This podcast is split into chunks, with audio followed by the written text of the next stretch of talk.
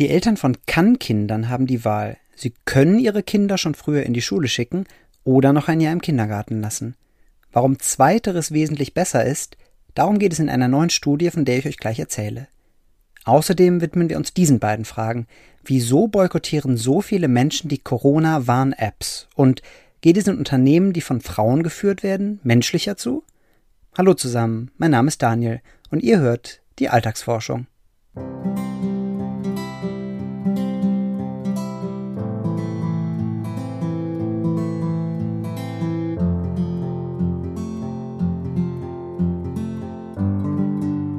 Habe eine Leidenschaft. Ich lese gerne Studien, die etwas über uns Menschen verraten. Diese Leidenschaft würde ich gerne mit euch teilen und deshalb gibt es diesen Podcast. In den nächsten Minuten erzähle ich euch von drei neuen Studien, die mir in der vergangenen Woche aufgefallen sind und die etwas darüber verraten, warum wir so handeln, denken und fühlen, wie wir es nun mal tun.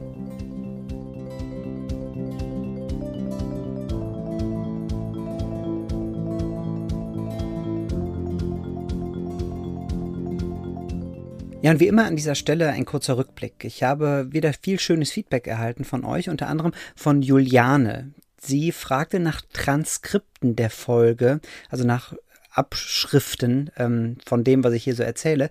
Irgendwie konnte ich mich dazu noch nicht so richtig überwinden, weil ich irgendwie denke, wenn man das liest, dann hört man es ja nicht mehr. Aber ich werde auf jeden Fall mal darüber nachdenken, ob ich das in Zukunft mache. Was ich auf jeden Fall ab sofort immer mache, sind die sogenannten Kapitelmarken setzen. Also damit ihr immer direkt seht, wann ich welche Studie bespreche, falls ihr das mal irgendjemandem weiterleiten möchtet, was ihr natürlich gerne tun könnt. So viel zum kleinen Rückblick und jetzt fangen wir direkt an mit der ersten Studie.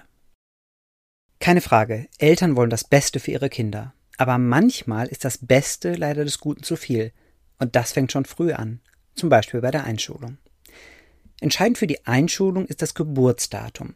Weil Bildung in Deutschland Ländersache ist, ist das je nach Bundesland unterschiedlich. Aber ganz grob kann man sagen, Kinder, die in einem gewissen Zeitraum sechs Jahre alt werden, müssen eingeschult werden. Aber dann gibt es noch die sogenannten Kann-Kinder, die etwas außerhalb dieses Zeitraumes sechs werden. Bei ihnen können die Eltern entscheiden, sollen sie noch ein Jahr im Kindergarten bleiben oder schon früher eingeschult werden. Tja, was sollte man tun? Man sollte lieber noch ein Jahr warten. So lässt sich jedenfalls eine neue Studie aus Finnland auslegen. Bianca Arrhenius konnte dafür auf einen umfangreichen Datensatz zurückgreifen und zwar von finnischen Kindern, die zwischen 1996 und 2002 zur Welt gekommen waren. Insgesamt etwa 388.000 Kinder, deren Entwicklung bis zum Alter von zehn Jahren verfolgt wurde. An dieser Stelle ein kleiner Exkurs ins finnische Bildungssystem. Dort läuft es wie folgt. Kinder werden im August jenes Jahres, in dem sie sieben werden, eingeschult.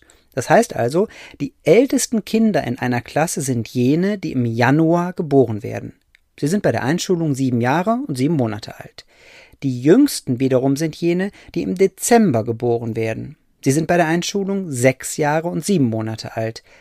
Ein Unterschied von einem Jahr. Und dieser Unterschied macht sich erheblich bemerkbar. Das bemerkte jedenfalls Bianca Arrhenius in ihrer Analyse. Sie berechnete, bei wie vielen Kindern Lernstörungen diagnostiziert wurden und wann diese Kinder zur Welt gekommen waren. Und siehe da, Insgesamt wurde bei 3162 Kindern eine Lernstörung diagnostiziert.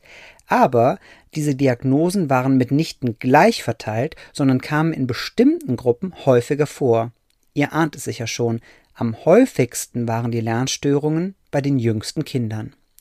1272 der Fälle waren von September bis Dezember zur Welt gekommen, Allein bei den Dezemberkindern fanden sich 342 Fälle.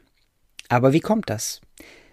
Bianca Arrhenius vermutet, jüngere Kinder sind im Durchschnitt intellektuell und emotional noch unreifer als ihre MitschülerInnen.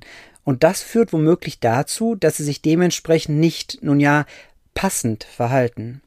Und daraus ergeben sie womöglich häufiger schlechtere Noten, Konflikte, also Sachen, die älteren SchülerInnen nicht so oft passieren. Und daraus wiederum erwachsen häufiger Probleme, die dann von ExpertInnen als Lernschwäche ausgelegt werden. Die Wissenschaft nennt dieses Phänomen Relative Age Effect. Demnach gibt es nicht nur ein Glück der frühen Geburt, sondern auch ein damit verbundenes Pech. An dieser Stelle aber eine kleine Warnung. Die Studie sagt nicht, jedes jüngste Kind einer Klasse wird automatisch irgendwelche Lernstörungen entwickeln. Bei Wissenschaft geht es niemals um Gewissheiten, sondern immer nur um Wahrscheinlichkeiten. Und so ist es auch bei dieser Studie. Die Kernaussage lautet, die Wahrscheinlichkeit einer Lernstörung ist bei jüngeren Schülern höher. Oder sagen wir, die Wahrscheinlichkeit, dass eine Lernstörung diagnostiziert wird, ist bei jüngeren Schülern höher. Eine Gewissheit dafür gibt es nicht. Solltet ihr euer Kann-Kind also früher eingeschult haben, fühlt euch bitte nicht direkt schlecht sondern seid vielleicht besonders sensibel, wenn irgendwelche Probleme auftreten oder sogar offizielle Diagnosen gestellt werden. Vielleicht liegt es gar nicht in eurem Kind, sondern daran, dass es das jüngste der Klasse ist.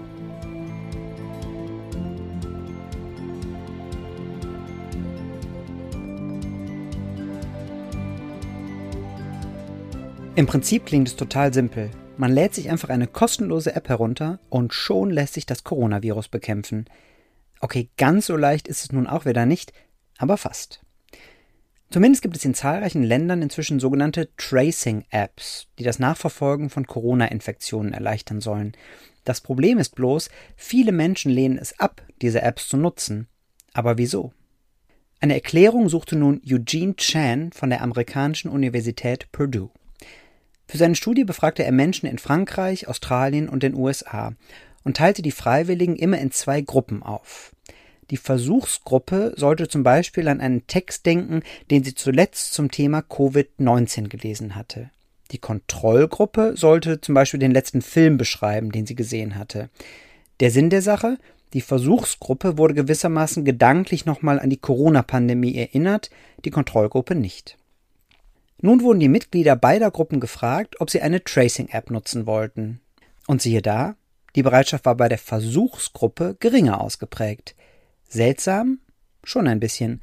Unerklärlich? Nicht ganz.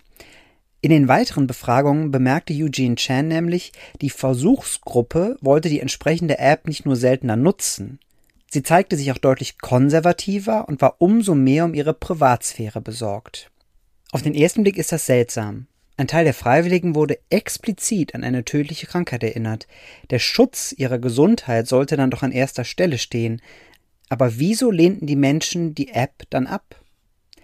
Eugene Chan vermutet, extreme Bedrohungen, und dazu gehört nun mal eine weltweite Pandemie, aktivieren das psychologische Immunsystem.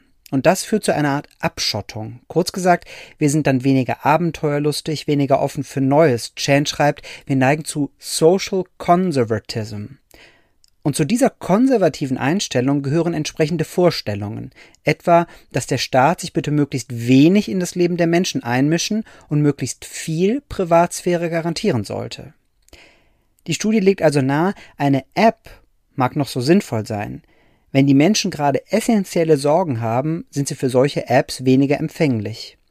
Besser wäre es also, entsprechende Technologien schon vor einer akuten Bedrohung einzuführen. Dann werden sie zwar noch gar nicht gebraucht, aber mit einem freien Kopf haben die Menschen für neue Ideen deutlich offenere Ohren.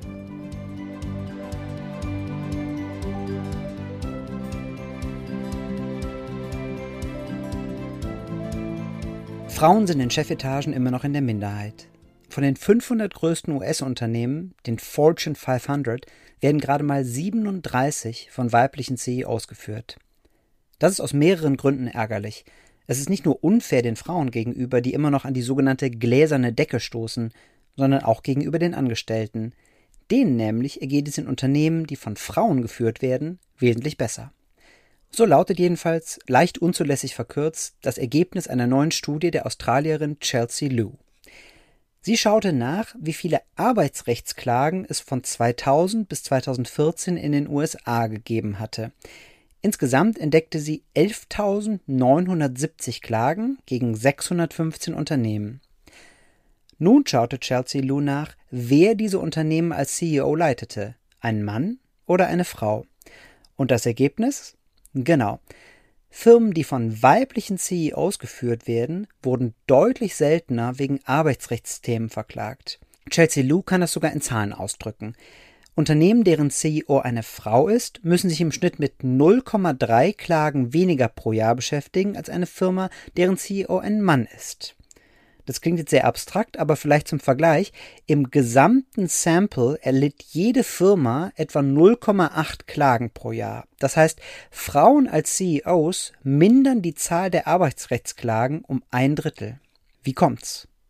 Chelsea Lou zitiert in ihrer Studie die Upper Echelons Theory, die Theorie der oberen Ebenen, und die besagt, was in einer Organisation passiert, hat immer mit der obersten Führungsebene zu tun. Das deutsche Sprichwort dafür lautet, der Fisch stinkt vom Kopf. Oder eben nicht. Denn Chelsea Lou glaubt, dass Frauen nicht nur anders führen als Männer, sondern dass sich das auch positiv auf die Employee Relations, also die Beziehungen des Unternehmens und seiner Führungsebene zu den MitarbeiterInnen auswirkt. Chelsea Lou sieht dafür drei Ursachen.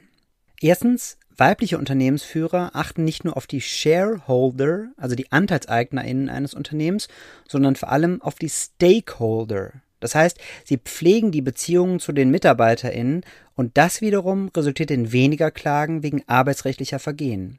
Zweitens, weiblicher Führungsstil setzt tendenziell mehr auf Vertrauen und Kooperation und weniger auf Autorität und Machtgehabe. Das verbessert die Beziehungen zu den MitarbeiterInnen, mildert Konflikte und senkt die Zahl der Klagen. Und drittens, weibliche Managerinnen sind bei ethischen Fragen sensibler.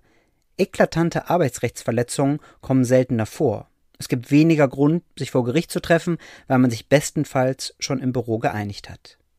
Auch bei dieser Studie gilt wieder, es gibt keine Garantie dafür, dass Unternehmen, die von Frauen geführt werden, immer alle MitarbeiterInnen besser behandeln, aber es gibt eine gewisse Wahrscheinlichkeit, dass dem so ist. Und ohne Zweifel ist die Studie ein weiterer Beleg dafür, dass Diversität in der Führungsebene nicht bloß ein Schönwetterthema ist, sondern dass es einen erheblichen ökonomischen und sogar juristischen Einfluss hat.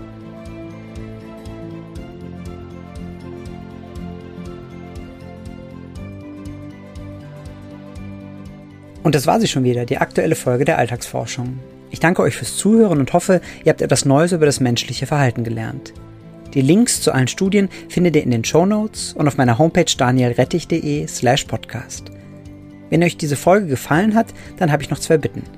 Abonniert meinen Podcast doch bei der Plattform eures Vertrauens und leitet ihn gerne an jemanden weiter, der ebenfalls eine Leidenschaft für Psychologie hat. Wir hören uns nächste Woche wieder. Bis dahin.